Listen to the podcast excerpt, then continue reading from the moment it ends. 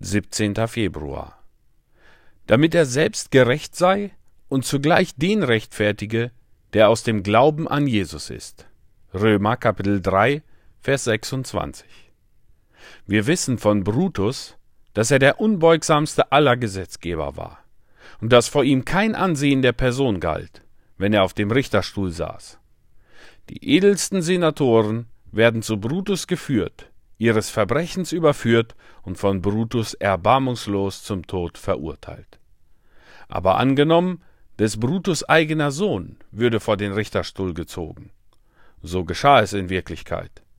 Schau im Geist hin auf den Vater, der auf dem Richterstuhl sitzt, und staune, wenn er auch jetzt erklärt, dass vor seinem Richterstuhl alle gleich seien.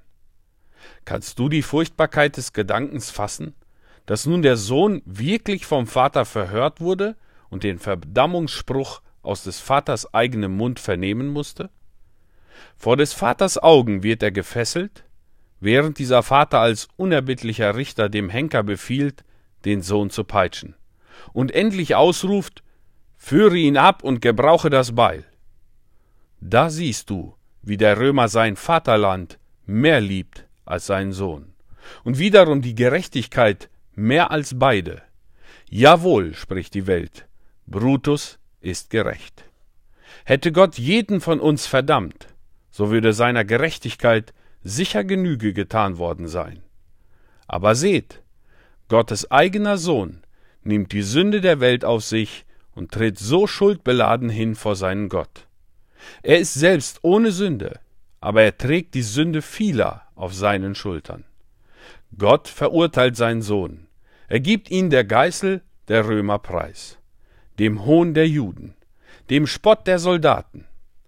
Er überliefert seinen Sohn dem Richter und lässt ihn an das Kreuz nageln. Da die Menschen die Strafe, die Gottes Gerechtigkeit forderte, an ihrem eigenen Stellvertreter nicht selbst vollziehen konnten, schlägt Gott selbst seinen Sohn. Seid ihr wegen dieses Ausdrucks betroffen?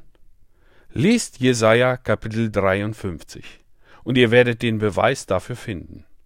Fürwahr, wenn Gott seinen einzigen, geliebten Sohn schlägt, dann erhält die Gerechtigkeit mehr, als sie verlangt. Denn Christus hat sich freiwillig selbst zum Opfer gegeben.